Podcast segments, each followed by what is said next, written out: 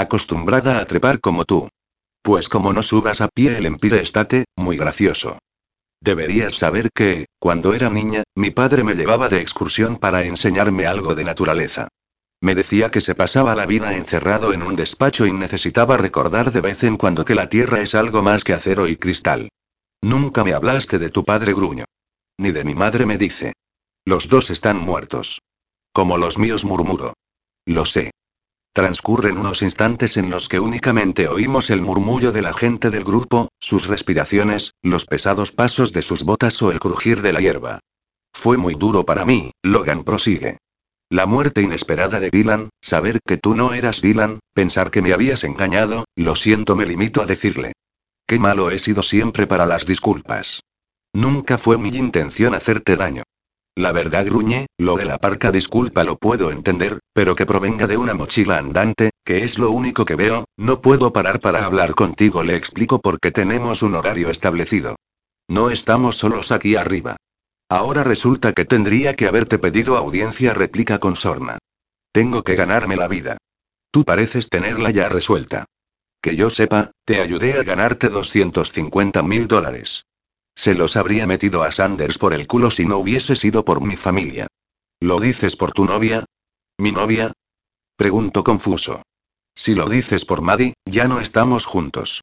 Me viene en este instante a la cabeza el encuentro con su padre nada más llegar a casa. Bajé de mi camioneta y ahí estaba, apuntándome a la frente con el cañón de su escopeta de caza. Por fortuna, fue la propia Maddie quien lo disuadió de dispararme, y no porque ella fuera más benevolente conmigo, nada de eso. Ha conocido a otro tipo y no quería que él se enterase de que había salido con alguien como yo. Siempre se había avergonzado de mí, pero parece ser que le valía como alternativa a la soltería. Sí, un ángel del cielo, la chica. ¿Y qué hace trabajando contigo? Me pregunta Cheryl. Trabajando conmigo. Sonrío sin que ella pueda verme. Debe de haber creído que Sally es mi pareja. Sally no es mi novia, es mi tía. ¿Tu tía? Si parece más joven que yo. Será el aire de las rocosas, digo, orgulloso. El de Manhattan es bastante más enrarecido.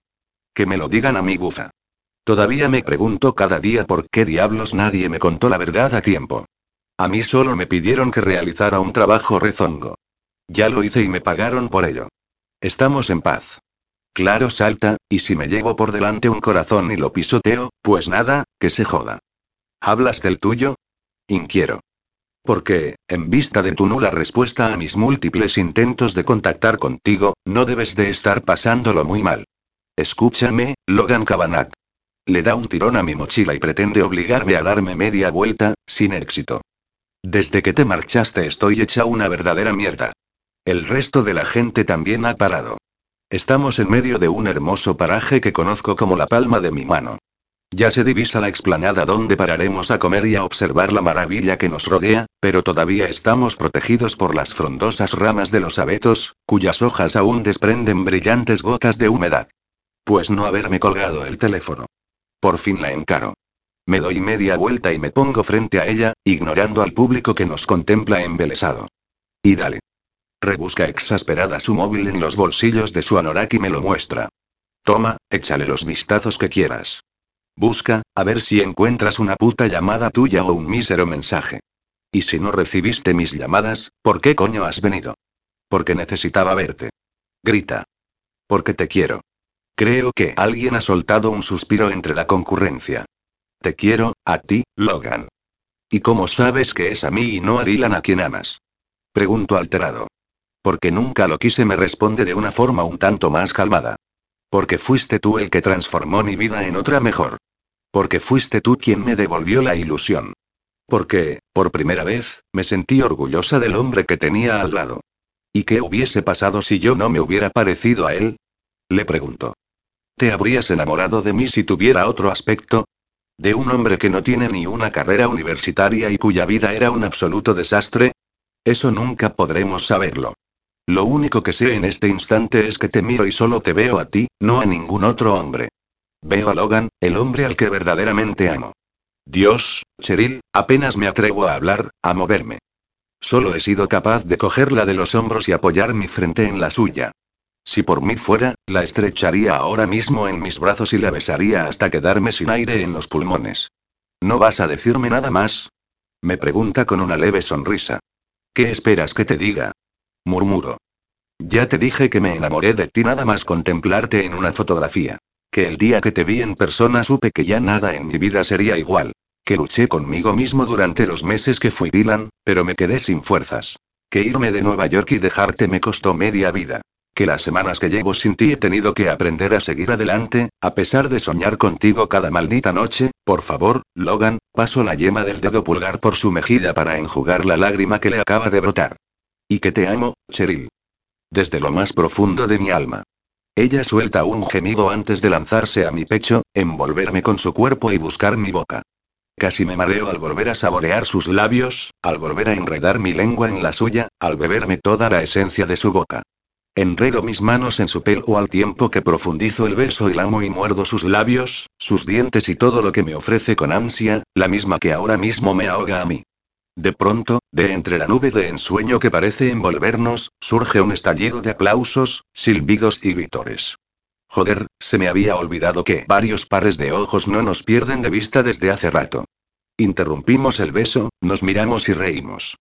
Cheryl posa su mano sobre mi barbuda mejilla y me acaricia con veneración.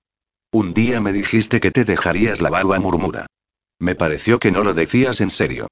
Supongo que te incomoda, no me corta, para nada.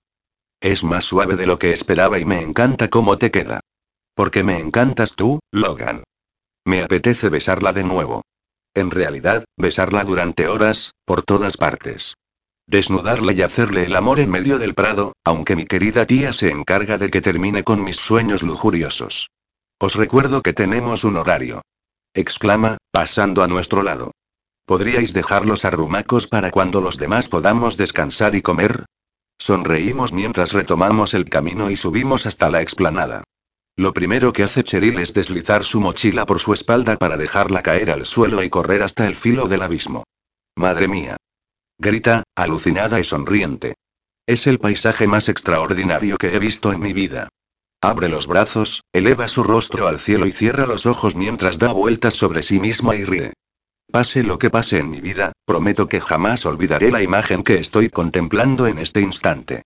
Poco después, mientras el resto del grupo hace fotos y saca sus almuerzos y cantimploras, nosotros nos sentamos en uno de los bancos de madera de los que dispone el lugar para poder tomar también un tentempié. Sally se une a nosotros y me muerdo el labio inferior para no reírme por la forma en que la mira. Decir que está siendo desagradable me parece poco. Me ha dicho Logan que eres su tía, comienza a decir Cheryl ante la escrutadora mirada de Sally. Nunca lo hubiese pensado, eres muy joven. Así que tú eres la que hizo que mi sobrino volviese tan mal que daban ganas de darle la extrema unción. Perdona, se defiende ella, no sé si sabes de qué hablas, pero creo que yo soy la parte inocente a esta historia. Las señoritingas de Manhattan se creen que, más allá de su mundo de lujo, el resto somos una panda de catetos. Yo no soy ninguna señoritinga, vuelve a defenderse. Tu querido sobrino se hizo pasar por mi marido, me engañó y, para colmo, hizo que me enamorase de él. Logan. Sally compone una mueca. Permíteme que lo dude. Mi sobrino tiene el encanto de un pedrusco. Pues no lo conoces bien. Cheryl levanta la barbilla ante Sally como si pretendiese salvar mi honor. Nadie dudó de su identidad cuando se vistió con elegantes y caros trajes o fue capaz de manejar a un montón de accionistas de una gran corporación. Logan no es capaz de manejar ni su propia vida, así que, Logan es un hombre maravilloso. Exclama Cheryl. Lo quiero y él me quiere a mí. ¿Qué problema tienes tú? De pronto, ante la atónita mirada de Cheryl, Sally y yo estallamos en carcajadas. Te estás pasando, Sally le digo aún entre risas. Si pretendías ponerla a prueba, creo que ya es suficiente.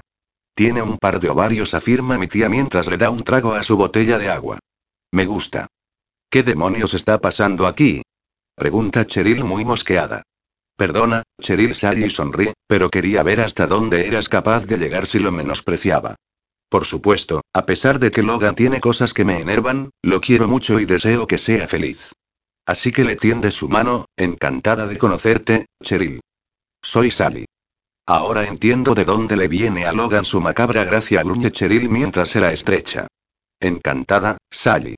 Es un placer, aunque haya caído en tu trampa. Comemos sin hablar mucho. Cheryl está encantada con el paisaje y nos pide que le expliquemos todo lo que sabemos del lugar, algo que mi tía y yo hacemos encantados, orgullosos de vivir aquí. ¿Cómo es posible que menos de un año atrás odiara este lugar con todas mis fuerzas? Aunque me ha llevado justo ese tiempo, he hallado la respuesta. Porque los lugares no son simples espacios, sino que están impregnados de la gente que vive en ellos, de nuestros recuerdos y vivencias.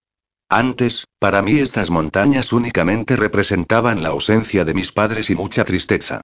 He tenido que vivir en otro sitio para darme cuenta de que esto que me rodea es lo que amo, lo que tengo y lo que soy.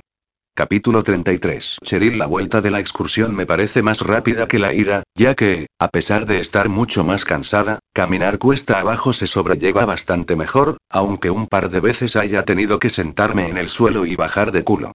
Empiezo a notar los primeros síntomas de las agujetas y sé de antemano que mañana lloraré cuando quiera moverme, pero hacía tiempo que no disfrutaba tanto. Sobre todo, mientras escucho a Logan hablar con los senderistas. Cuando he comprendido que tantos miembros del grupo quisieran hacerle preguntas, he decidido quedarme junto a Sally en la retaguardia y observarlo embelesada y orgullosa. Habla de su tierra y sus montañas con un amor que le emana de cada poro de su piel.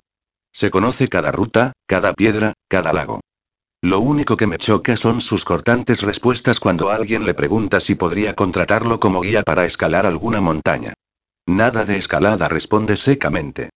Quien necesite conquistar una cima para colocar una banderita, puede irse a otra agencia y contratar el servicio. ¿Por qué se pone tan borde con ese tema? Le pregunto a Sally sin perder de vista el suelo para no tropezar y bajar rodando a trompicones. Sus padres murieron durante una escalada, me explica. Ella era mi hermana. Lo siento, me lamento. ¿Qué pasó? Eso sí será mejor que te lo explique él. Por fin, tras las cinco horas establecidas desde la partida, volvemos a Cougar Creek. Los integrantes del grupo se despiden amablemente y se dispersan hacia sus coches o sus caminos, dejándonos prácticamente solos a Logan, a Sally y a mí. Logan siempre suele venir a mi casa para tomar algo después del trabajo, comenta su tía, pero creo que en esta ocasión nos iría mejor estar a solas y hablar de vuestras cosas pendientes. Nos miramos y asentimos con los ojos. ¿Podrías llevarte la camioneta, Sally? Le pregunta Logan. Nosotros nos iremos en el coche de alquiler de Cheryl para no tener que venir luego a buscarlo. Por supuesto, pero recuerda pasarte por casa de Abigail. Luego me da un abrazo y un beso cuando coge las llaves. Espero que todo se aclare entre vosotros. Gracias, Sally. Me despido antes de verla subir a una camioneta un tanto destartalada. Todavía no he tenido tiempo de comprarme una nueva, me dice él al comprobar la dirección de mi mirada. ¿Te importa si conduzco? Tenemos que visitar antes a una persona. Claro. Le ofrezco las llaves. Nunca me ha gustado mucho conducir. ¿Quién es Abigail? Mi abuela contesta cuando ambos ocupamos el interior del vehículo. Antes vivía con ella, pero ahora vive sola, y mi tía y yo nos pasamos a diario para comprobar que está bien, puesto que se resiste a dejar su casa. Cuando alquilé ayer el coche, me pareció que era de un tamaño medio. Sin embargo, ahora que Logan lo ocupa, me parece mucho más pequeño, lleno de su presencia. Desde un primer instante me pareció que era más grande de lo que recordaba. Sus hombros más anchos, sus brazos más musculosos, incluso más alto. Me refiero a cuando pensé que se trataba de Dylan. Ahora lo pienso y me dan ganas de fustigarme por no haber sospechado nada, pero puedo alegar en mi defensa que, físicamente hablando, son dos gotas de agua. ¿Será verdad aquello que se dice de que cada uno tenemos un doble en alguna parte? Puede ser, pero en este caso, paramos en una casa apartada y muy bonita, con un jardín a su alrededor y el bosque de abetos y las montañas al fondo, componiendo una imagen digna de una postal. Bajamos del vehículo y Logan abre la puerta de entrada mientras me señala unas zapatillas que hay en el pequeño vestíbulo para no entrar con las botas llenas de tierra y hojarasca. Me están un poco pequeñas y entiendo que deben de ser de Sally. Al acceder a la vivienda nos recibe un delicioso olor a queso caliente y se me hace la boca agua del hambre que arrastro. Abigail. La llama Logan. ¿Estás en la cocina? Sí, pasa. En dicha estancia encontramos a una mujer de una edad indefinida, puesto que su larga trenza es de color gris, pero su cara refleja tan solo unas pocas arrugas y su piel parece suave y tersa, por no mencionar que viste vaqueros y camisa de franela y que mantiene aún un cuerpo delgado y atlético. Un, qué bien dice Logan tras darle un beso en la mejilla e inspirar. Me has hecho macarrones con queso. Sí, sé que son tus favoritos. La mujer sigue removiendo el contenido de la olla con su cucharón de madera y no me dice ni media palabra, aunque sé que me ha visto perfectamente. Abigail la llama su nieto, esta es Cheryl. ¿La mujer de Nueva York? Le pregunta a Logan como si estuviesen solos. ¿Para qué la has traído? Solo he hecho cena para dos. Vamos, Abigail, tú siempre haces comida para un regimiento. Tal vez no sea la comida apropiada para paladares finos. Alucinada me quedo con la mujer. No me ha mirado, no me ha hablado, pero no deja de referirse a mí pasando totalmente de lo que yo pueda pensar. Yo, titubeo, no pretendo incordiar. Tengo reserva en un hotel del pueblo Y. Eres mi invitada y te queda sentencia Logan, a pesar del educado recibimiento de mi abuela. Soy educada con quien se lo merece. Levantando la barbilla como una reina, coge la olla de comida y la pone sobre el salvamanteles que hay encima de la mesa. Después coloca tres platos y tres cubiertos, pero únicamente sirve dos y empieza a comer tan tranquila. Logan me mira y compone una media sonrisa de aquellas que me calientan el corazón. Después me guiña un ojo y entonces es cuando me derrito como el queso de la comida. Ya te sirvo yo, me dice. No te preocupes, contesto intentando apaciguar mi exasperación. Tengo dos manos. Me sirvo yo misma un par de cucharadas de macarrones y comienzo a comer. La verdad, saben deliciosos. Un, qué buenos están, le comento a Logan. Nunca había comido un queso tan rico con la pasta. Es una receta exclusiva de Abigail. La mezcla que consigue de distintos quesos es lo que le da ese punto. Miramos de reojo a la mujer, que se nota perfectamente que está deseando hablar. Tienes que darme la receta, insisto con Logan. Cuando quieras, Cheryl.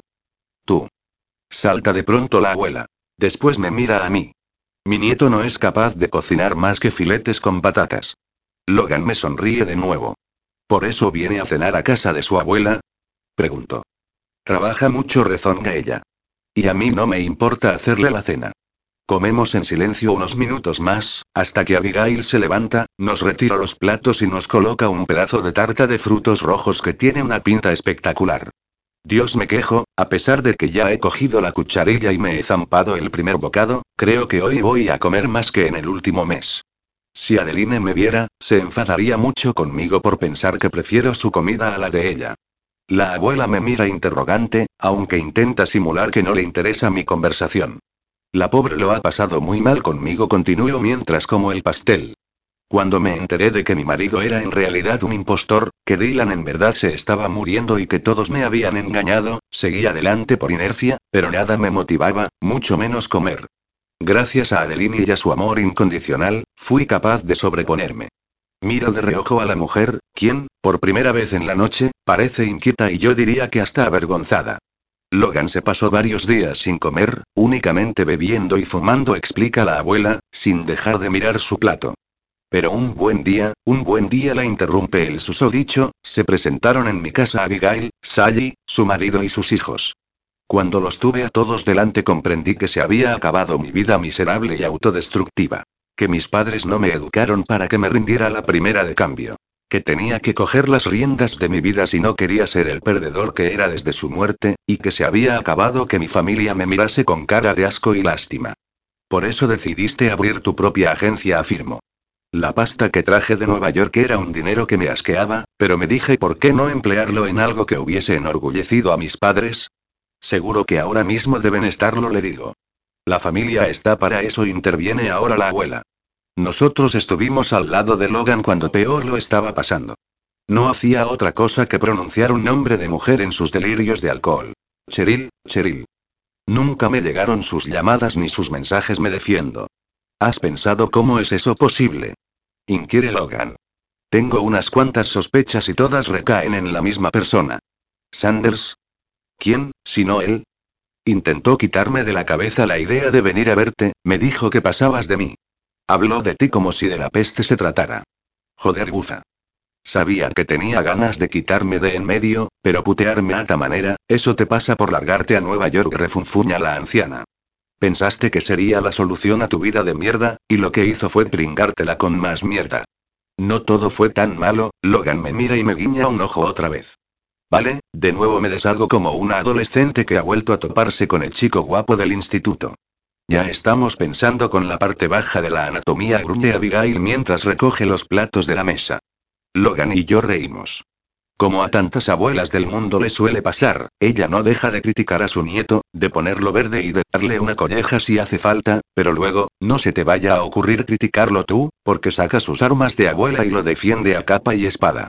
Tras la copiosa cena, nos despedimos de Abigail, que no ha dejado de rezongar, aunque entiendo que se ha comportado como una mamá gallina con su polluelo.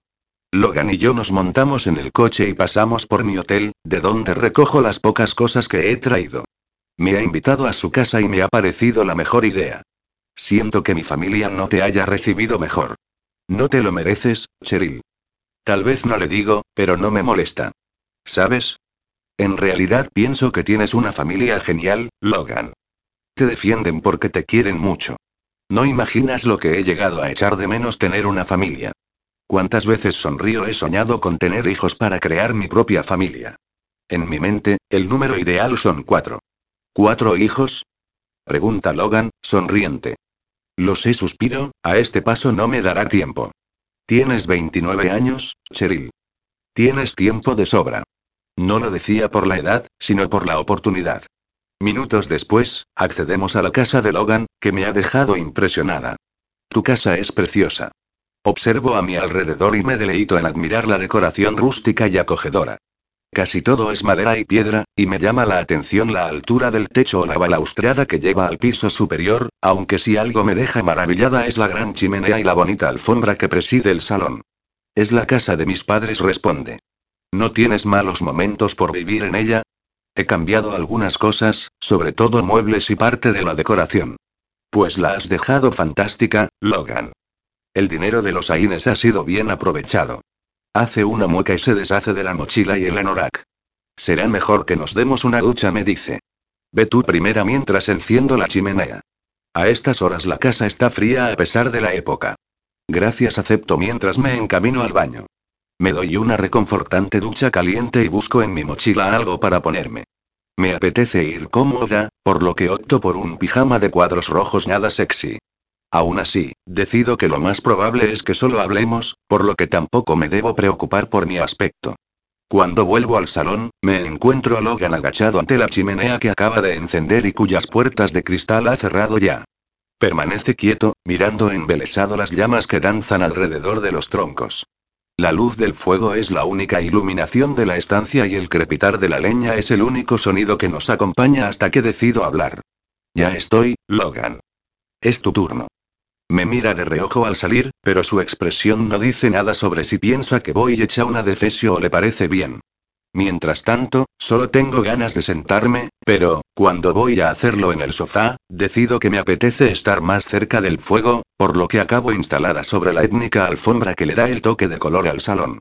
Tal y como le ha ocurrido a Logan hace unos minutos, yo también siento el hechizo de las llamas danzantes y clavo mi mirada en el fuego, pensando sin pensar realmente en nada. Apenas he tenido noción del tiempo, pues Logan aparece ya duchado y vestido con un pantalón de pijama y una camiseta negra. Se me cierran los ojos de placer cuando llega hasta mí su olor a limpio, a jabón y a champú, sin necesidad de la cara colonia que usaba en Nueva York. La boca se me acaba de hacer agua. Empiezo a temer que lo de no ponerme nada sexy haya sido una estupidez. Veo que te parece mejor el suelo que mi sofá. Se acerca al mismo y coge unos cuantos cojines que me pone alrededor para estar más cómoda. Me gusta sentir el calor directo de las llamas, le explico. Él se sienta a mi lado y su mirada toma la misma dirección que la mía. Y así, juntos y embelesados con las ondulantes llamas, nos quedamos unos instantes en silencio hasta que él comienza a hablar. Mi vida había llegado a tal punto que no me importaba si me la pegaba con la camioneta o me pegaban un tiro en un callejón. Me sentía inútil, vacío, sin objetivos ni esperanza. ¿Te sentías así por la muerte de tus padres? Le pregunto. ¿Por qué? Sin dar muchos detalles técnicos, me describe el día en que salieron los tres a escalar y su padre cortó la cuerda que los sostenía para poder salvar a su hijo. Oh, Dios, Logan, lo siento mucho. Debió de ser algo terrible. Sin pensarlo, alargo la mano y la coloco sobre su hombro y parte de su cuello. Al instante, el calor que emana de su piel se instala en mi palma y se traslada hasta el último hueso de mi cuerpo. Soñaba con salir de este maldito pueblo, con irme a Nueva York, una ciudad donde nadie me cuestionaría. Y fue en ese momento cuando me topé con Sanders y sus secuaces. ¿Secuaces? Me dejaron inconsciente, me sacaron de mi camioneta y me maniataron para que los escuchase. La madre que lo parió. Me dijo que me daría un trabajo en Manhattan, que ganaría mucho dinero, que podría perder de vista este sitio, y te convenció, claro. Cualquiera habría hecho lo mismo en tu lugar. Maura también apareció aquel día, prosigue. Fue la que me aclaró que debía sustituir a su hijo durante un tiempo porque este había tenido un accidente de coche e iba a morir. Llegué a sentir una conexión con ella difícil de explicar. ¿Con Maura? Bufo. Pues debes de ser el único en el mundo. Y entonces fue cuando debería haber rechazado aquella locura. A eso no sé qué decirte, Logan me lamento. Es fácil analizar las cosas cuando ya han sucedido. ¿Cuántos de nosotros quisiéramos tener una máquina del tiempo para arreglar los desastres de nuestras vidas, las malas decisiones, las equivocaciones? Estás siendo muy benevolente conmigo, me dice sin dejar de mirar el fuego. El resplandor de las llamas se refleja en los oscuros iris de sus ojos y le otorga a su piel y a su pelo un mágico brillo dorado. Si antes estaba absorta en la chimenea, ahora lo estoy en su perfil y en sus anchos hombros. Resigo con la mirada la línea de su nariz, de su oreja y de la curva de su cuello. Creo que hasta soy capaz de ver latir su pulso. El que late errático es mi corazón. Porque ahora mismo siento una emoción honda que presiona mi pecho y baja hasta la boca de mi estómago. Nunca he estado tan segura como ahora de lo mucho que lo quiero. Te he echado de menos, Logan. Sin pedir permiso, me inclino sobre él y lo rodeo con mis brazos para abrazarlo y sentir un calor que llevaba demasiado tiempo añorando. Cheryl, me corresponde el abrazo. Dios, qué duro se me hizo tener que dejarte. Me dejo envolver unos minutos por su cuerpo fuerte y caliente. Se está también aquí, me quedaría horas y horas así, con la cabeza apoyada en su pecho, escuchando los latidos de su corazón, inspirando su aroma, él comienza a besar mi pelo y sus manos frotan mi espalda. Ahora ya no tengo suficiente con el abrazo. Necesito sentirlo todo lo cerca que sea posible. Me deshago ligeramente de su abrazo y comienzo a desabrochar los botones de mi pijama. Me saco la parte de arriba y, a continuación, la de abajo, hasta quedarme totalmente desnuda ante él. Noto mi piel ardiente, mezcla del fuego cercano, del propio calor de mi excitación y de la pasión con la que me mira en este instante. Antes de dejarlo hablar o moverse, cojo el bajo de su camiseta y la estiro para sacársela por la cabeza. Mi mano viaja sin demora hasta su pecho tatuado. No he tenido tiempo de pensar en qué hacer con esto, murmura. No hagas nada, no importa, susurro. Pero es algo que tuve que hacer para parecerme a otro. Y temo que te acuerdes de ese otro cuando lo mires. Te voy a decir una cosa, por si no te ha quedado claro. Tiro también de la cinturilla de su pantalón y hago que se lo quite del todo. Ahora, ambos estamos desnudos, sentados sobre la alfombra, mirándonos a los ojos. Nunca quise a Dylan. Sí, era guapo, interesante, atractivo y encantador. Por eso, después de casarme con un tío así de perfecto, soñaba con que me quisiera, pero nunca me quiso, ni yo a él tampoco. Lo que más temí mientras lo sustituí interviene Logan no fue que me descubrieran, que me denunciaran o que me enviaran a Chirona. Lo peor de todo fue pensar que no era a mí a quien querías. Me torturaba diciéndome que amabas y deseabas a otro. Pues resulta que no fue así, porque un día, ese tipo guapo y deseable al que no había querido nunca se convierte en alguien maravilloso, al que le puedo confiar mis secretos, alguien que me escucha, a quien le importo, y mi vida cambia radicalmente. Hago un receso e inspiro suavemente. Lo he velado, lo he llorado, pero no puedo hacer más, Logan. Encuentro injusto que todavía su pensamiento me impida ser feliz. Acaricio su mejilla y noto el cosquilleo de su barba en la palma de mi mano. Sus ojos oscuros me miran de una forma tan intensa que siento unos suaves escalofríos recorrer toda mi columna y mi nuca. Jamás nadie me ha mirado como lo hace él. Te necesito más que nunca, y eso que te encontré en el momento más crucial de mi vida. Hazme el amor, Logan. Dios, Cheryl gime, cerrando sus ojos. No te puedes ni imaginar las veces que he soñado con esa frase, que me llamases por mi nombre sabiendo quién soy. Tal y como estamos sentados sobre la alfombra, lo atraigo hacia mí mientras abro las piernas y rodeo con ellas sus caderas, y sus hombros con mis brazos. No quiero tumbarme, quiero estar así, erguidos, mirándonos, tocándonos, que cada punto de nuestro cuerpo pueda ser tocado por el otro. Te advierto que mi forma de hacerte el amor seguirá siendo la misma, me dice con una sonrisa torcida. Perdóname, suspiro al tiempo que apoyo mi frente en su barbilla. Estaba muy enfadada y solté cada barbaridad por la boca, siento las cosas que te dije. Perdóname tú a mí, Cheryl. Acaricia mi pelo y después lo besa. Por todo lo que te hice. Mi única defensa consiste en decir que no te esperaba, que me pillaste de sorpresa y no tuve ni idea de cómo actuar. Simplemente, me dejé llevar. Déjate llevar ahora, Logan. Todavía abrazados frente al fuego, busco su boca con vehemencia y casi siento ganas de gritar al volver a inundarme de sensaciones tan intensas. Sus manos abarcan mi espalda y su boca devora la mía con ansia desmedida. Ya no sé ni qué tocar con mis manos, pues las deslizo por su espalda, sus hombros, su nuca y su cabeza, al mismo tiempo que él no parece tener muy claro tampoco qué acariciar con las suyas. Me siento tocada por todas partes y muy pronto los gemidos de ambos inundan el ambiente que antes ha estado únicamente lleno de crujidos de la leña que se quema lentamente.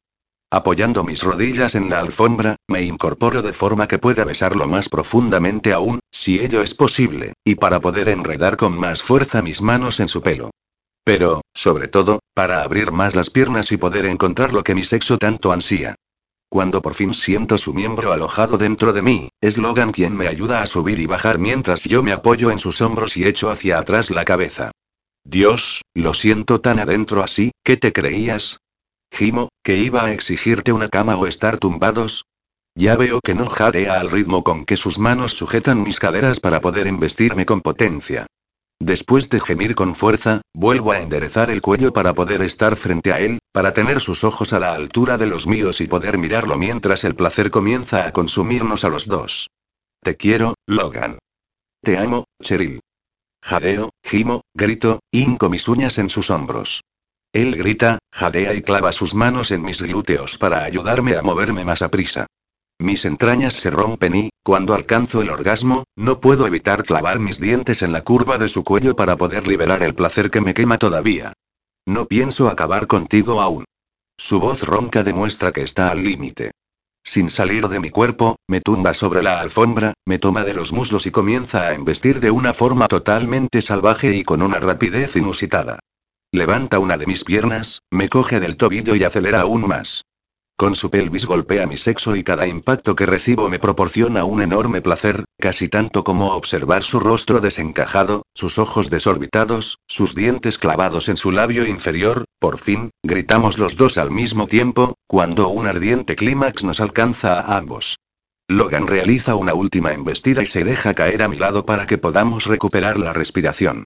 Vayamos a la cama, me propone tras besar mi frente perlada de sudor. No respondo, quedémonos aquí, por favor. Me encantaría dormirme mirando las llamas. Es un suelo duro para chicas acostumbradas al mejor colchón bromea. Te explicaría que mi familia era más bien modesta, pero ahora estoy cansada y lo dejaré para mañana. Emito un bostezo y me acurruco en los cojines.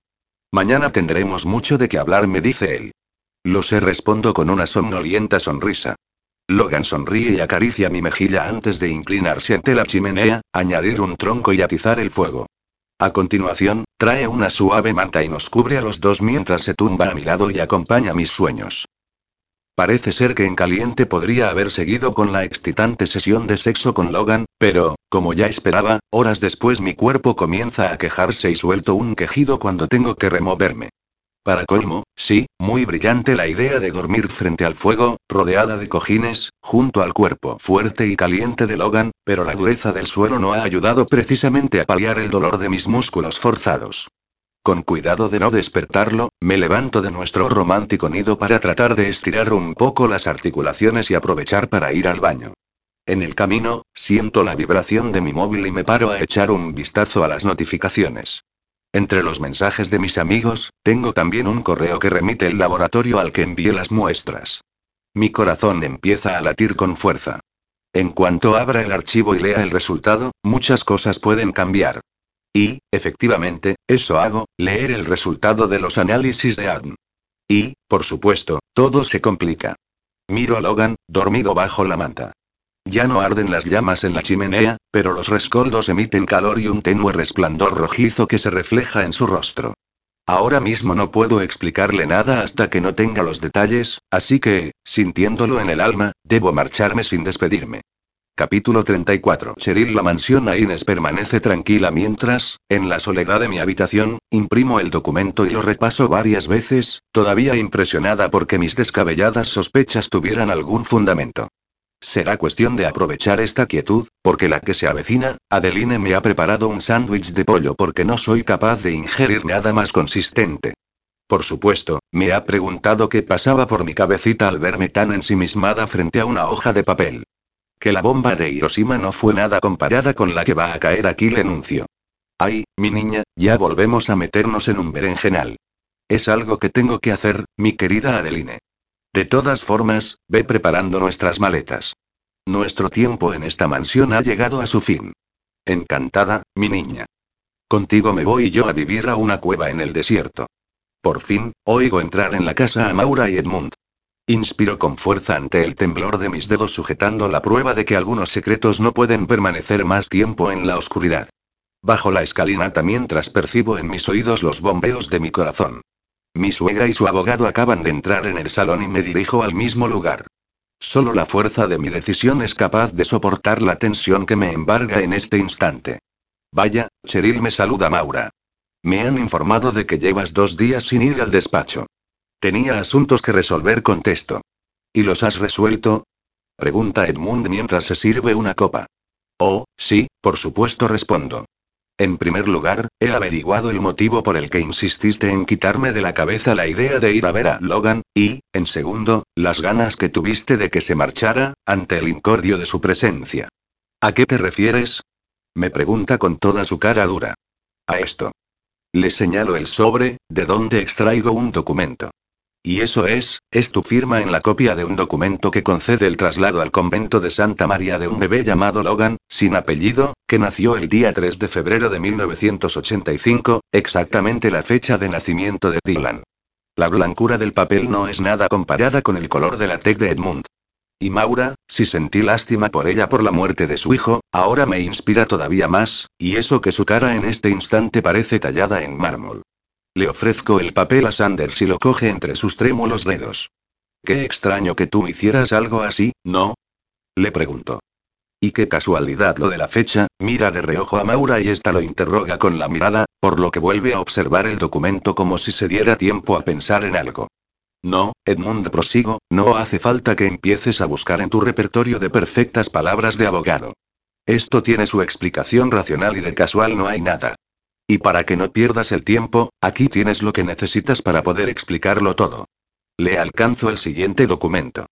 ¿Tengo que leerlo en alto o vas a comentarlo tú? La pregunta parece hecha de forma activa, pero su nerviosismo se ha hecho aún más patente. Ya lo resumo yo, no te preocupes. Es el resultado de una prueba de ADN. Según esta prueba, existe una probabilidad del 99,99% de que Maura y Logan sean madre e hijo.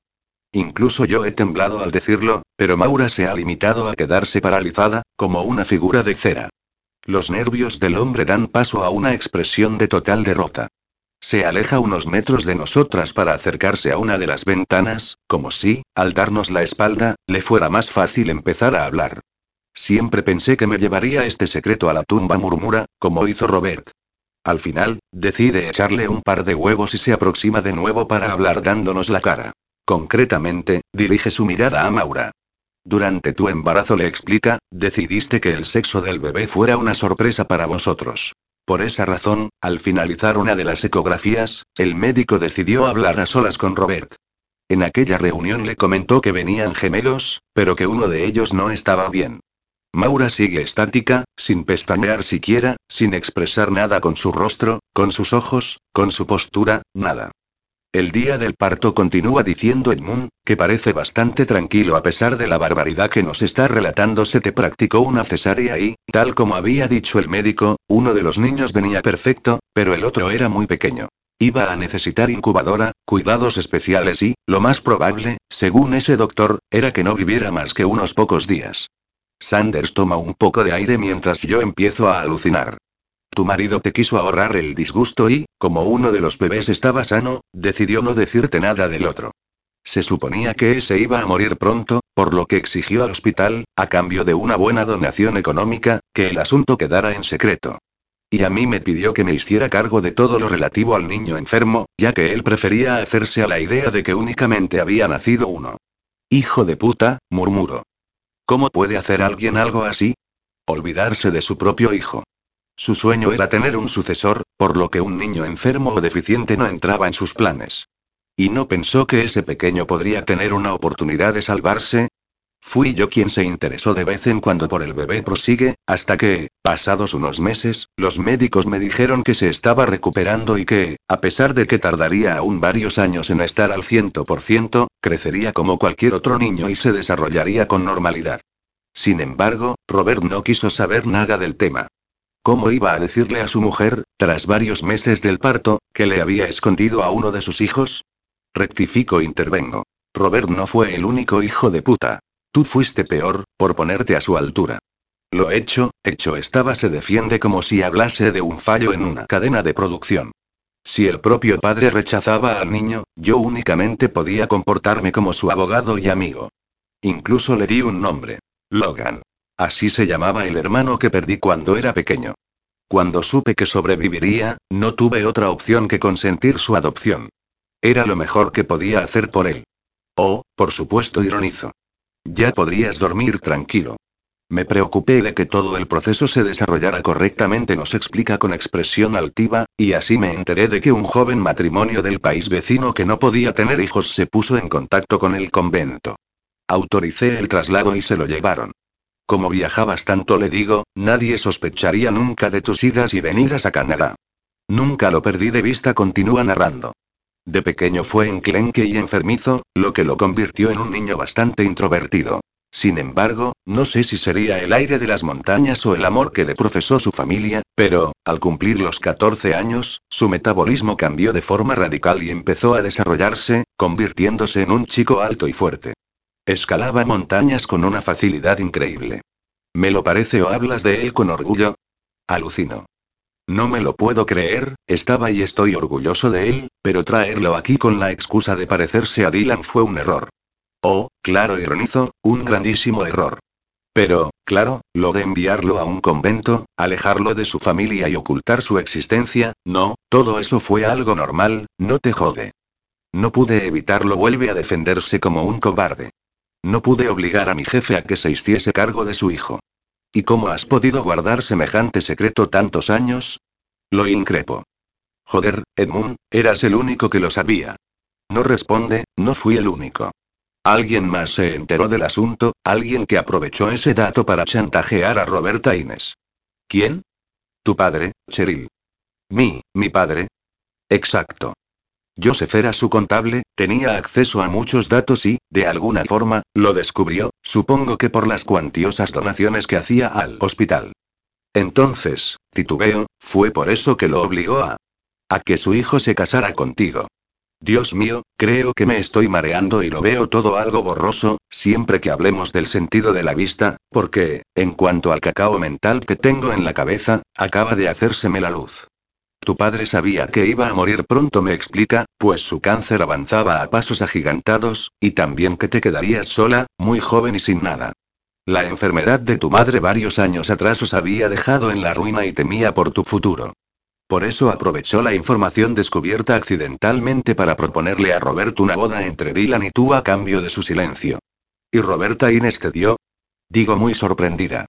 Creo que no le pareció mala idea. Siempre le dio mucha importancia a la familia y creyó que, si Dylan se casaba contigo, daríais una imagen estable y tradicional a pesar de saber ya en los líos en que andaba metido su hijo.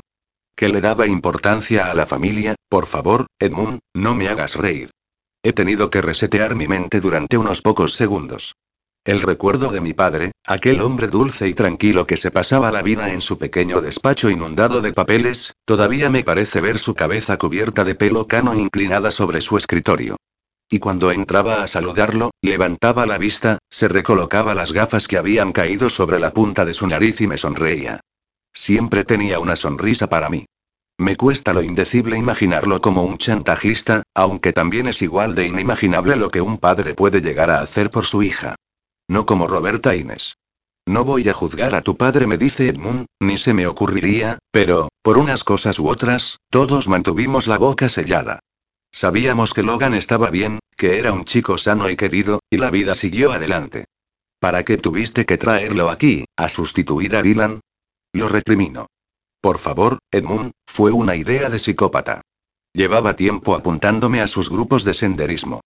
Me gustaba verlo y, ya de paso, me gustaban aquellas caminatas. Unos días después del accidente de Dylan, tenía la cabeza repleta de problemas de la corporación y de las cuentas alteradas y chamchullos que había descubierto, por lo que decidí asistir a una de aquellas excursiones para despejarme. Nada más llegar, ver a Logan y corroborarlo igual que era a su hermano, se me ocurrió la idea. Incluso pensé que así lo ayudaba de alguna forma, puesto que su vida, desde el accidente mortal de sus padres, se había vuelto bastante desastrosa.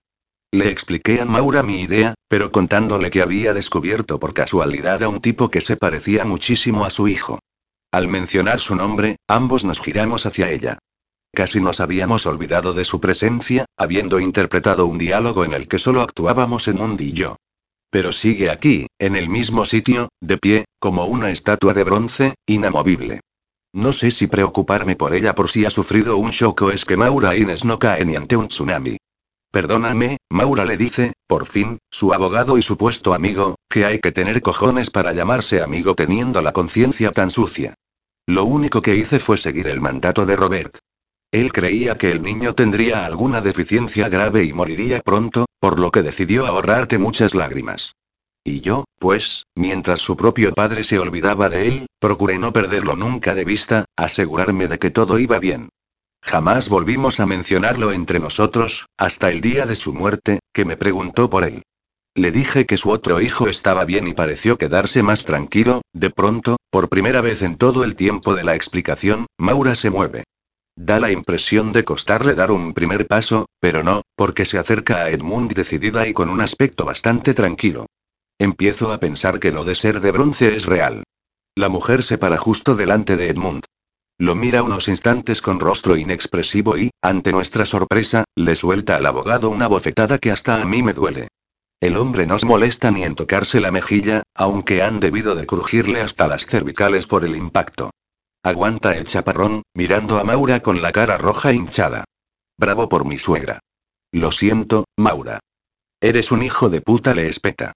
Un desgraciado, un cabrón y un hijo de la grandísima puta. ¿Y tú decías quererme? Te amo, Maura. Con todo mi corazón. No, Edmund. A las personas a las que uno quiere no se les hace este tipo de putadas. Una cosa no tiene nada que ver con la otra, Maura, por favor. Sé que debes estar dolida, pero deja que pasen unos días y ya verás cómo lo ves todo desde una perspectiva diferente. Nunca quise hacerte daño, todo acabó siendo una enorme bola, vete de mi casa, le ordena. Coge tus cosas, lárgate y no vuelvas en tu jodida vida. Maura, a continuación, te pasas por tu exclusivo despacho de Park Avenue, sacas tus objetos personales y lo dejas vacío. Estás despedido. Maura, por Dios, no sabes lo que estás diciendo, lo sé perfectamente. No te quiero en mi casa, ni en mi cama ni en mi edificio. No quiero volver a ver tu puta cara jamás en mi vida. No quiero que te acerques, que me llames, que me hables, ni mucho menos verte. Nadie como yo velará por tus intereses, Maura, ni los de los tuyos o la corporación. ¿Te refieres a cómo has cuidado de mis intereses durante 33 años? Edmund se queda sin respuesta. Necesito que me dé el aire, dice ella de repente. Le diré al chofer que traiga el coche y que me saque de aquí. Cuando vuelva, Edmund, no quiero verte en esta casa, ni a ti ni nada que me recuerde a ti. Ni el más mínimo rastro de tu presencia. Sin más, se da media vuelta y desaparece del salón, dejándome junto a un hombre que es la pura imagen de la derrota. Lo siento, Edmund le digo, pero no podía dejarlo pasar. No podía permitir que algo así siguiera escondido por más tiempo. No te lo recrimino, Cheryl me contesta, ni mucho menos. No imaginas las veces que he pensado en confesárselo, pero Robert me lo hizo prometer y nunca tuve el coraje de hacerlo. Le debía mucho a ese hombre, confiábamos el uno en el otro, nos apreciábamos como hermanos, vamos, Edmund, no seas hipócrita, le recrimino. Bien que te enamoraste de su mujer y te la tiraste. Por eso precisamente explica, porque hubiesen creído que contarle el secreto a Maura tenía el objetivo de romper su matrimonio, y no era así. ¿Y cuando Robert murió? Lo pensé, pero me pareció demasiado tarde. Los dos tenían derecho a saberlo, Edmund. Suspiro. Siento que haya tenido que ser yo quien lo haya destapado todo y que vayas a sufrir las consecuencias, pero, pero me lo merezco, me corta. Lo sé. Una bofetada es ser demasiado indulgente conmigo. Arrastrando los pies, sube la escalera que lo lleva a la planta superior para dirigirse al dormitorio que ya compartía con Maura. En cierto modo, me da pena, porque seguramente nunca imaginó que la bola fuera a hacerse tan grande, ni que su vida daría semejante giro a estas alturas. A su edad, podría tenerlo todo. Dinero, prestigio, experiencia, a la mujer de su vida, pero una mala decisión del pasado se lo ha arrebatado todo. Me dejo caer en uno de los blancos sofás del salón y me froto las sienes. Me siento cansada. He dormido poco durante las últimas noches, he realizado un viaje relámpago a Canadá, he experimentado demasiadas emociones, pienso ahora en Logan, en cómo decirle a él la verdad, en cómo contarle esta historia tan increíble. Pero, justo en este momento, vuelven las vibraciones de mi teléfono, que llevan dos días incorriendo. Sé que son mis amigos, que esperan que les diga algo o les cuente cómo me va en el país vecino, cosa que no he hecho en ningún momento. Y no se merecen que los ningune a forma, que les mienta o que los ignore, porque les debo mi propia cordura. Así que, decidida, cojo el teléfono para hablar por el grupo de WhatsApp. Les escribo que, si quieren verme y saber por qué no me he puesto todavía en contacto con ellos, vengan a la mansión a Inés ahora mismo. Se acabaron los secretos para ellos. Suelto el teléfono, me apoyo en el respaldo y cierro los ojos.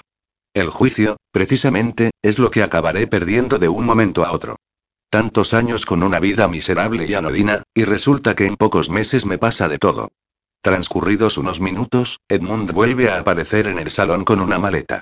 Hace tan solo unos días lo vi entrar con ella, pero poco le ha durado. Se acerca y me ofrece su mano para poder despedirse de mí. Ha sido un placer, Cheryl. Contigo tampoco he sido muy benévolo, porque siempre le di demasiada importancia a la lealtad a Robert, a su hijo y a la corporación. Me convertí en alguien implacable con tal de defenderlos a ellos y no estoy demasiado orgulloso de eso. Únicamente puedo desearte suerte. Le correspondo al saludo con mi mano. Si no te importa, me demanda mientras deja la maleta en el suelo, me gustaría pasar unos minutos en el dormitorio de Dylan. Tengo la impresión de que no volveré a pisar esta casa. No tienes que pedirme permiso, le digo. Yo tampoco voy a seguir viviendo en esta casa. Creo que ha llegado el momento de que deje de sentirme como un pájaro al que han encerrado para curarle su ala rota. Mis alas necesitan desplegarse ya. Justo cuando Edmund desaparece de nuevo del salón, Adeline anuncia la llegada de mis amigos. Mi capullo de rosa. Exclama Oliver. ¿Cómo se te ocurre tenernos tan preocupados? Cheryl, cariño gimotea Julie, que ya me está abrazando. Ya te vale refunfuña Valerie. Desapareces, no mandas un puto mensaje, no contestas a los nuestros, nadie sabía decirnos nada, ni siquiera es maldito abogado vuestro, ¿vale? Vale, lo siento, me disculpo, apenada. Por eso os he hecho venir, para poder explicarme. Sentaos, por favor. ¿Y esa formalidad? Inquiere Oliver elevando una ceja. ¿Mandarás traer ahora el té y las pastas? No sonrío, lo que necesito es que estéis sentados para que no os caigáis de culo. Pues empezamos bien, refunfuña de nuevo Valerie. Desde que lo dejó con Liam está de lo más agradable. En cuanto mi vida se normalice, juro que la ayudaré a encontrar novio. A ver, comienzo, ¿tenéis la mente abierta? Menuda preguntita suelta Oliver con un mohín. La mente y lo que haga falta. Será mejor que empiece suspiro. Todo empezó con el accidente de Dylan, me tiro mis buenos 15 minutos, pero, al final, consigo acabar toda la rocambolesca historia. Mis tres amigos han prestado atención, pero en este instante tienen todos una cara, y eso es todo finalizo. Ahora me falta saber cómo y cuándo contárselo todo a Logan. De pronto, empiezan a volver a la vida, porque mientras he explicado mi relato todos se han mantenido como figuras dibujadas en un papel. Os lo dije. Exclama Oliver, al fin. Ese maldito señor Sanders me parecía tan tenebroso y siniestro, sí, vamos gruñe Valerie con los ojos en blanco, Voldemort en persona. Lo que ha demostrado es ser el tipo más rastrero y canalla del mundo. Y, por cierto, Cheryl, lo de no habernos contado nada hasta ahora me lo apunto. Es verdad, mi tierno capullo de azucena le da la razón, Oliver. ¿Cómo has aguantado todo esto tú sola? Joder, tía. Salta Valerie de nuevo. Se supone que somos amigos. Julie se limita a taparse la boca con la mano. Creo que está en shock y en cualquier momento se va a desmayar. A ver, a ver los apaciguo, primero no estaba segura, y después he tenido que comprobarlo. Pero nosotros te habríamos ayudado. Con lo emocionante que habría sido indagar por ahí se queja Oliver. Pero, habla al fin Julie, lo que te ha pasado, es alucinante. Es, maravilloso, de novela, es como si Dylan no hubiese muerto del todo. Suspira. Menos mal. Exclamo. Alguien que, en vez de protestar, alucina, como yo. Todo es una algarabía de comentarios ahora mismo. Me preguntan una y otra vez, quieren saber detalles, pero todos nos vemos obligados a callar cuando una de las chicas del servicio de la casa entra corriendo en el salón. Está fuera de sí, incluso parece asustada. Señora, señora. Grita.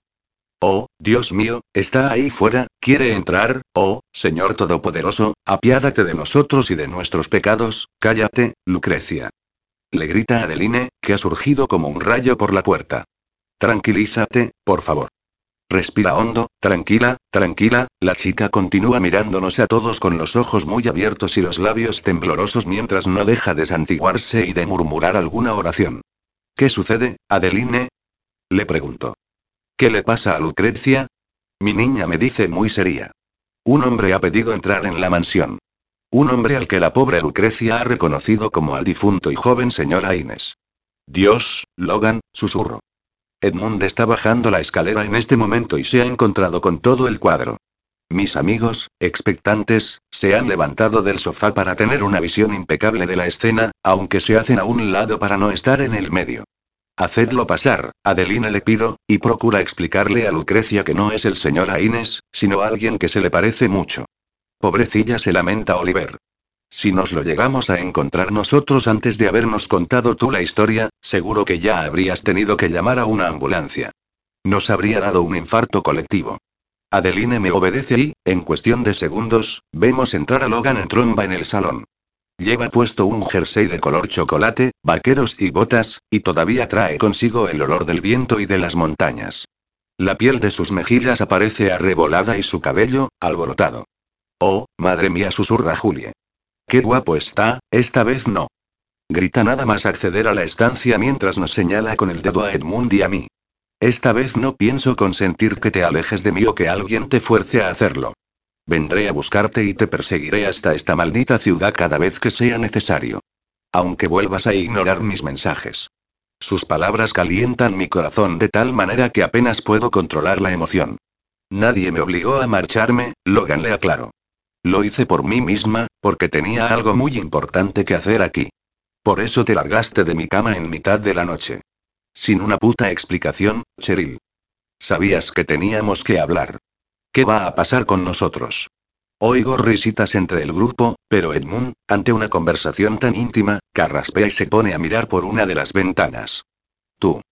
Lo increpa Logan. Perro rastrero. No te escondas. Sabemos perfectamente que fuiste tú quien tuvo que desviar mis llamadas y correos para que pensase que ella me seguía odiando y para que Cheryl creyera que la había utilizado. Tú fuiste también quien intentó persuadirla para que me detestara. Deja eso ahora, Logan trato de calmarlo. Tenemos cosas más importantes de que hablar. ¿De qué, Cheryl? Me pregunta. ¿Qué es eso tan importante que te ha arrancado de mi lado? ¿Tienes idea de lo que he sentido al ver que no estabas, que te habías ido? Lo siento, cariño, perdona. Poso mi mano en su antebrazo. No ha sido por nada ocurrido entre nosotros. Te prometo que, pase lo que pase, nunca voy a dejar de quererte, que te amo desde lo más profundo de mi alma. Ambos nos miramos íntimamente ante el recuerdo del momento en que me dijo esa frase. Entonces, vuelve a insistir. Dime por qué te fuiste. Yo, no sé por dónde empezar, le digo, visiblemente nerviosa. Dame tus manos, me pide. Toma las mías y levanta los brazos. Inspira con fuerza hasta que ya no puedas más y luego suelta el aire poco a poco. Lo obedezco, conmovida por evocar tantos momentos en que quisimos que el otro dejara de sufrir. ¿Te sientes mejor? Sí, gracias. Acaricio sus manos un instante y luego me separo ligeramente de él. Logan, tengo razones para comunicarte que eres adoptado. Lo sé, contesta. Abigail me lo confesó al poco de morir mis padres, pero no me sentí mal ni los quise menos por ello, al contrario. ¿Cómo lo has averiguado tú? ¿Y nunca quisiste saber nada de tus padres biológicos? Inquiero, obviando su pregunta. Mi familia no tenía ni idea de quiénes eran y, cuando intenté averiguar algo por la vía burocrática, me dieron con la puerta en las narices. Acabé suponiendo la única verdad posible. Que fui hijo de una madre joven y soltera, tal vez de buena familia, que por vergüenza me abandonó en el convento y que nunca jamás quiso saber de mí. ¿Y si yo te dijera que no fue así? ¿Que fuiste arrebatado de los brazos de tu madre sin que ella lo supiera? ¿De qué demonios estás hablando? Plantea confuso. Mira de reojo al abogado, pues este ha comenzado a palidecer aún más que cuando lo ha visto entrar en el salón. Dios, siento cómo mi corazón llora desde dentro de mi pecho. Estoy viviendo la confusión y la pena que pueda estar sintiendo Logan y eso me está destrozando. Miro a mis amigos.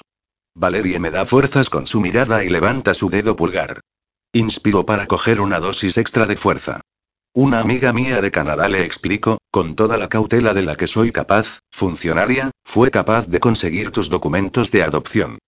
Cheryl, su confusión crece y mi pena también, no sé qué demonios me estás contando, ¿sabes quiénes son mis padres biológicos? Sí respondo. De momento, poco a poco. Joder suspira. Se lleva una mano al pelo y se lo alborota por los movimientos incontrolados de sus dedos. No sé si quiero saberlo, Cheryl. Yo solo reconozco unos padres, y están muertos. No tengo claro si estoy preparado para tener otros. Lamentablemente le digo, tu padre también está muerto. Solo tienes una madre. Ahora se frota el rostro con fuerza, suspira, gruñe y se pasea arriba y abajo. Creo que está intentando cerciorarse de si es capaz de soportar algo así.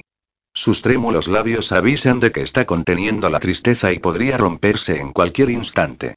Creo que no quiero saberlo, Cheryl termina diciendo. Sufrí demasiado cuando murieron mis padres, los únicos que he tenido, los únicos a los que puedo llamar como tales. No quiero sufrir más, no deseo más dolor, ¿de verdad nunca te preguntaste cómo era posible que te parecieras tanto a Dylan? Edmund ha decidido abandonar su silencio y le hace esa inesperada pregunta a Logan. No entiendo qué me quieres decir. Debió de ser algo casual, yo, continúa diciendo, inquieto y desorientado. No fue casual, Logan. La respuesta es tan sencilla que casi da risa. Dylan y tú erais dos gotas de agua porque erais hermanos.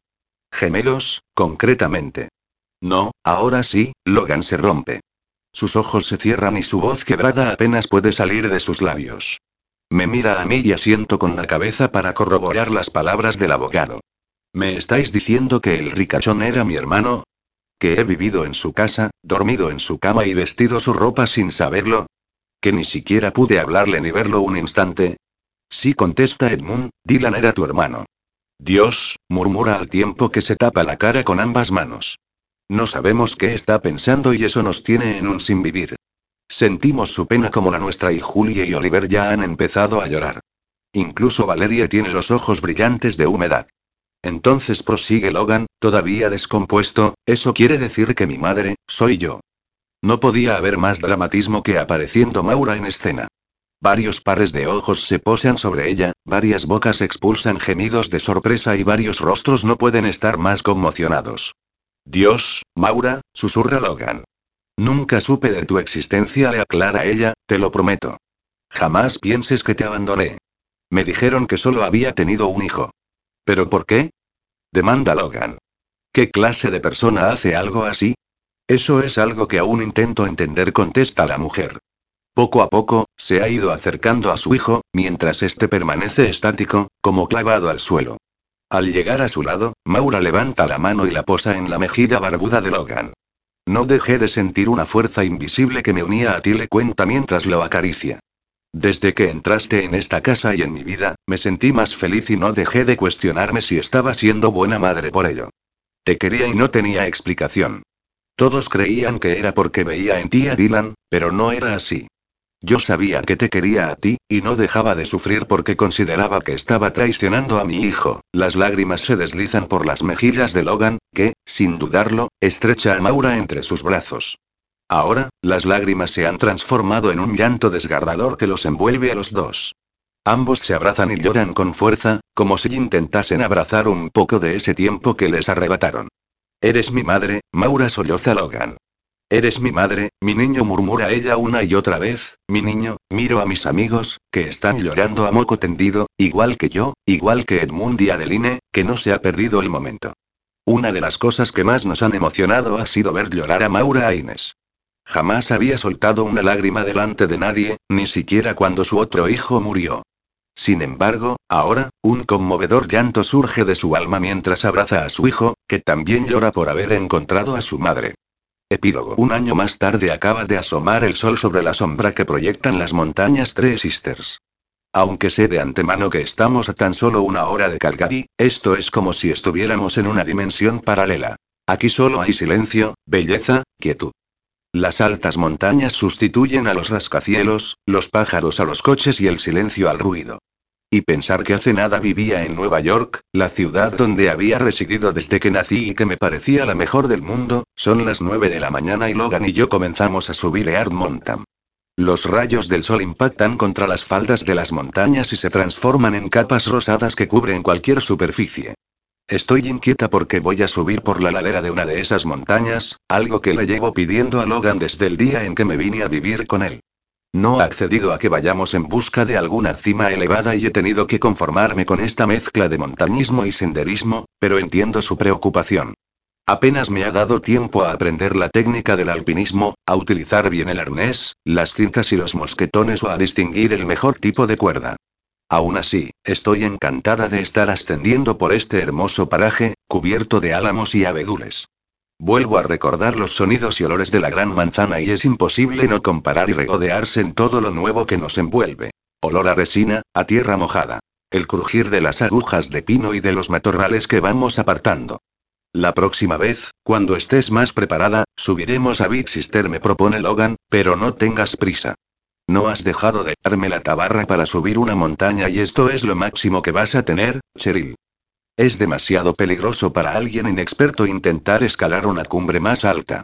Tengo la gran ventaja de tener como novio, le contesto a un alpinista experimentado que, ahora, incluso, es instructor. Llevaba mucho tiempo queriendo saber qué se siente al subir a una cima.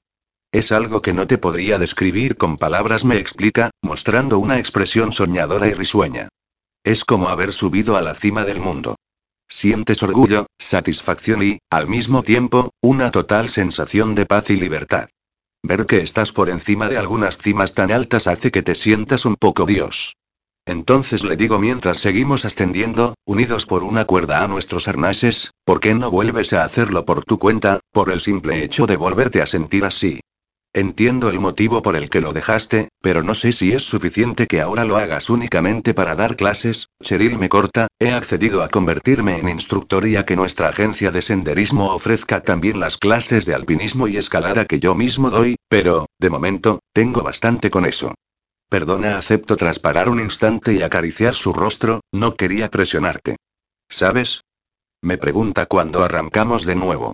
El día que hablamos de nuestro futuro hace un año y convinimos que sería estar juntos, siempre pensé que tendría que abandonar todo esto y buscarme cualquier trabajo en Nueva York para poder estar a tu lado. Por poco no me meo de la risa con la cara que pusiste, como de madre mía, que voy a tener que irme otra vez de aquí y vivir en esa maldita urbe. No, Logan suspiró. Tuve claro desde el primer momento que mi vida en aquella metrópoli había acabado, desde que pasé la noche en tu casa frente al fuego, estuve segura de que quería eso para nosotros. Y no imaginas lo descansado que me quedé ríe feliz, a pesar de tus dos condiciones. Oh, sí, por supuesto. Fueron traerme a Adeline y poder trabajar en Canmore. No pensaba quedarme en casita esperándote. Además, siempre eché de menos dedicarme al derecho, lo que estudié. No me puedes negar que montar una asesoría para ofrecer ayuda legal en un pueblecito como Canmore fue todo un acierto. Yo sabía que, hicieras lo que hicieses, te iba a ir bien. Tengo que confesarte que llegué a temer que una vida idílica aquí, juntos, no podría ser posible, cuando Maura te ofreció darte el apellido a Inés que te corresponde, además de tu lugar en la corporación. Realmente, estás en todo tu derecho de exigirlo. No pude hacerlo, Cheryl. No sabemos si a Ines Corporation hubiese soportado el escándalo, pero no podíamos arriesgarnos. Me dolió rechazar la propuesta de mi madre, pero tengo todo lo que necesito para ser feliz. Y por eso te quiero tanto, le confieso mientras me detengo un instante a observar sus profundos ojos oscuros. Aún a veces me sonríe con dulzura, me pregunto cómo puedes amarme después de todo. Tú eres la mejor parte de los dos. Oh, no, perdona, replico con un punto divertido, fui yo la que me quedé con el tío bueno, macizo y encantador al que perseguían todas las mujeres. No era a mí exactamente a quien perseguían. Me sonríe. Pues claro que era a ti. Todos mis amigos me insistían en que, desde tu regreso, te habías vuelto más interesante y más follable. ¿Follable? Pregunta con una adorable mueca. Exacto, follable. Porque dan ganas de follarte a todas horas. Con voz sensual y expresión lasciva, me acerco a él y paso mi lengua por sus labios. Y luego dices que te enamoraste del interior, bromea. Claro, de lo que guardas aquí. Traviesa, coloco mi mano sobre su bragueta. ¿Me estás pidiendo que te folle en medio del bosque? Inquiere, divertido. Llevo un montón de ropa, le digo entre risas, pero con bajarme un poco el pantalón, vamos, chica lujuriosa me apremia mientras me da un azote en el culo y continúa la marcha, será mejor que continuemos. Aguafiestas, en realidad, tampoco quiero perderme hoy esta maravillosa experiencia. A ratos andamos más ligeros, otros tenemos que currárnoslo un poquito más, dependiendo de la dificultad del terreno. Pero, con todo, te acaba quedando una sensación vigorizante y reparadora. No dejo de inspirar con fuerza para recargar mis pulmones de este aire y, cuando siento el frío penetrar por mi garganta, recibo una dosis extra de energía. Los últimos metros son los más difíciles. Tengo que sujetarme con las manos al suelo y a Logan para no perder el equilibrio, pero, al llegar a la cima, emito un enorme suspiro de admiración. Todo el valle se extiende ante nosotros, enorme y espectacular, y en lo único en lo que puedo pensar es en que el esfuerzo ha valido la pena. ¿Cómo entiendo a Logan? Verte más alto que toda esta naturaleza que te rodea es como sentirte un poco Dios. Ven, me dice, cogiendo mi mano, vayamos un poco más arriba. Debe de ser la falta de oxígeno por la altura, le digo mientras caminamos, porque me ha parecido oír hablar a gente. Frunzó el ceño mientras hago esa confesión. Es cierto que he creído oír voces, no sé de qué me hablas, responde Logan, respuesta que me parece bastante falsa. Oh, Dios, oh, Dios murmuro al contemplar a todas las personas que nos esperan en mitad de la explanada que se prolonga tras la cima. ¿Se puede saber qué es esto? ¿Y cómo han subido hasta aquí? En helicóptero me susurra Logan. ¿En helicóptero? Alucino totalmente. Puedo distinguir desde aquí a Abigail, a Sally, su marido y sus hijos. A mis amigos, Valerie, Julie, Oliver y Liam, a los que hacía meses que no veía. A Susan, mi amiga de Vancouver. A mi querida Adeline y a Maura, Cheryl, cariño. Cuando veo a Logan girarse hacia mí con una total expresión de amor, empiezo a ponerme muy muy nerviosa. Una vez me dijiste que tu boda no fue la que habrías soñado. Por eso he decidido organizarte la que realmente te mereces. Se inclina, posa una rodilla en el suelo y me muestra una cajita con un anillo que no sé ni de dónde ha sacado. ¿Quieres casarte conmigo? Debería sentir un poco de vergüenza al verme rodeada de gente, pero son nuestra familia y amigos que además ahora mismo han desaparecido para mí, por lo que mi emoción llega a límites insospechados. Sí. Respondo a gritos. Sí, sí, sí. Me quito un guante y extiendo la mano para que pueda deslizar en mi dedo anular un anillo que reconozco, pues era el mismo que él solía llevar en su dedo meñique y del que nunca me explicó su procedencia. Sé que no es una joya de brillantes, pero era de mi madre y tiene un especial valor para mí. De Emma puntualiza. Gracias, Logan le digo mientras intento que el momento no me haga llorar y contemplo el anillo en mi mano. Pero pretendes que nos casemos aquí y ahora? ¿Para qué esperar? Contesta entusiasmado mientras se pone en pie. ¿Te parece que hay lugar más bello que este? No, claro que no titubeo. Pero con estas pintas que llevamos, eso lo arreglamos enseguida. Antes de que pueda darme cuenta de lo que me está diciendo, tengo a mis amigos a mi alrededor. Valerie se ha dejado crecer el pelo y está guapísima. Oliver, a pesar de llevar una norak, se ha prendido una capa de lentejuelas moradas sobre la tela cuyo brillo te deslumbra cuando le da el sol. Julie sigue preciosa y desprende su innata alegría. Precisamente, es esta última quien extrae de su bolso una prenda blanca doblada que resulta ser un velo. Ella misma lo extiende de una sacudida y me lo prende en el pelo con una pequeña diadema. Ya está, dice, satisfecha. Ahora sí que eres una auténtica novia. A continuación, se me acerca Liam, que va vestido con unos sencillos vaqueros y un grueso jersey y sigue llevando su característica barba de pocos días. ¡Qué guapo que está! A pesar de que se alejó de nosotros por Valerie, seguimos manteniendo el contacto, por lo que en su momento le conté todo lo sucedido. Como el resto del grupo, supo guardar el secreto, aunque yo empezara dudando de Oliver y sus ansias por contar historias novelescas. Pero todos me han demostrado que primaron sus ganas por verme feliz. Y esto también es para ti. Me ofrece un bonito ramo de novia, mezcla de diversas flores silvestres engalanadas con un lazo de raso color crema. Gracias, Liam. Le doy un beso en la mejilla. ¿Quieres que te acompañe yo mismo? ¿Acompañarme? Miro por encima de mi amigo y contemplo a Logan frente al notario que ha venido a oficiar la boda, custodiado por Maura y Abigail como testigos.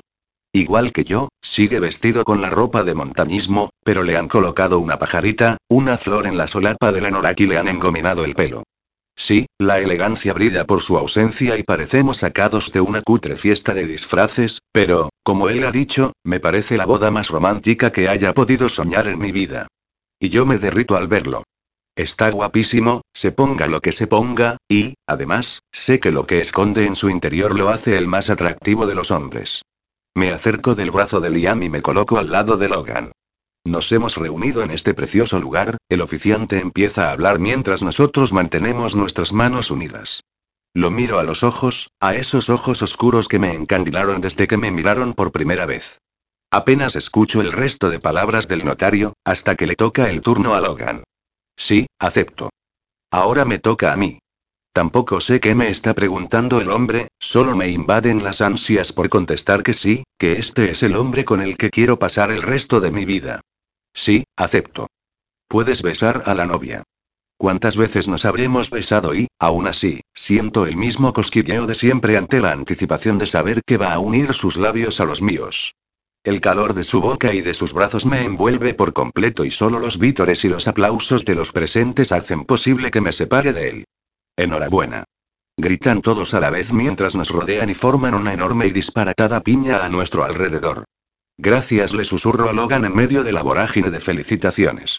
Por hacer posible que no olvide nunca este día. Ha sido un placer, señora Cabanagh, me susurra él a mí. Un cosquilleo de placer me inunda al escuchar su apellido unido a mí. Cada uno de los abrazos que recibo me llena de felicidad, aunque especialmente intenso es el que recibo de Maura. Enhorabuena, Cheryl me dice. Vuelvo a ser tu suegra. Ríe.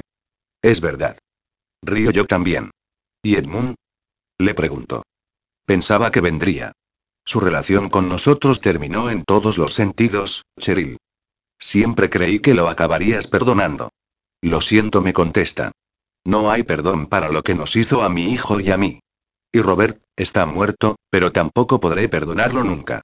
Sigue siendo la implacable Maura Inés, le digo con una mueca. Ella sonríe, pero puedo leer en su mirada la tristeza que le produce recordar a su abogado y amigo, el hombre del que estaba enamorada y que la traicionó de una forma que ella considera imperdonable. Creo que ya va llegando el momento de que nos marchemos o acabaremos muertos de frío y yo prefiero seguir celebrándolo en casa. Logan aparece a mi lado y me toma de la mano. Cariño me dice, me hubiese gustado hacer el descenso a pie, pero, por falta de tiempo, tendremos que acompañarlos en el helicóptero. Me parece buena idea, acepto. No quisiera arriesgarme a caer rodando la ladera abajo, o alguien podría quejarse. Me señalo el vientre y lo cubro amorosamente. ¿Me estás diciendo que estás embarazada? exclama con los ojos muy abiertos. Por Dios, Cheryl, deberías habérmelo dicho antes de trotar por una montaña. Tranquilo, lo calmo.